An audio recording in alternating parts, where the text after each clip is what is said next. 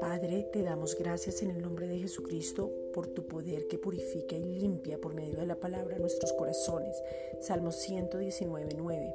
Por poder guardar tu palabra con todo el corazón sabiendo que la palabra es Cristo mismo y de esa misma manera ponerla por obra actuando conforme a tu voluntad y no a nuestras emociones. Somos prudentes, edificamos sobre la roca que es Cristo mismo, Mateo 7, 24 al 25, y nos regocijamos en ti, Salmo 119, 6. Padre, en el nombre de Jesucristo, danos la capacidad de sumergirnos en aguas profundas hasta que nademos. Ezequiel 47, versículos 3 al 5. En esas aguas profundas que tengamos una revelación sobrenatural de tu gracia, tu justicia, tu amor, que fuimos perdonados, limpiados, sanados y que la manifestación de la obra perfecta de Jesucristo sea sobre nuestras vidas.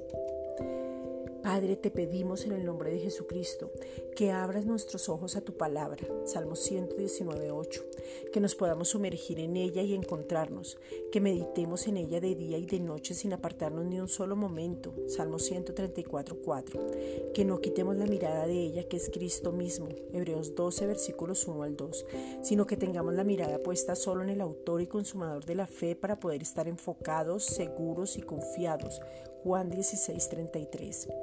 Gracias Padre porque tú te manifiestas en nuestras vidas, Salmo 119, 26, y nos vivificas para que vivamos en tu palabra, Salmo 119, 25. Podemos entender el propósito que tenemos, Romanos 8:29. Podemos meditar en tus maravillas y tú nos has sustentado como buen Padre por tu palabra, Salmos 119:28. Nos apartas de toda mentira y nos guías por medio del Espíritu Santo, Romanos 8:14. Ahora somos sensibles a tu voz y aprendemos a escucharte, Isaías 58:9. Gracias Padre.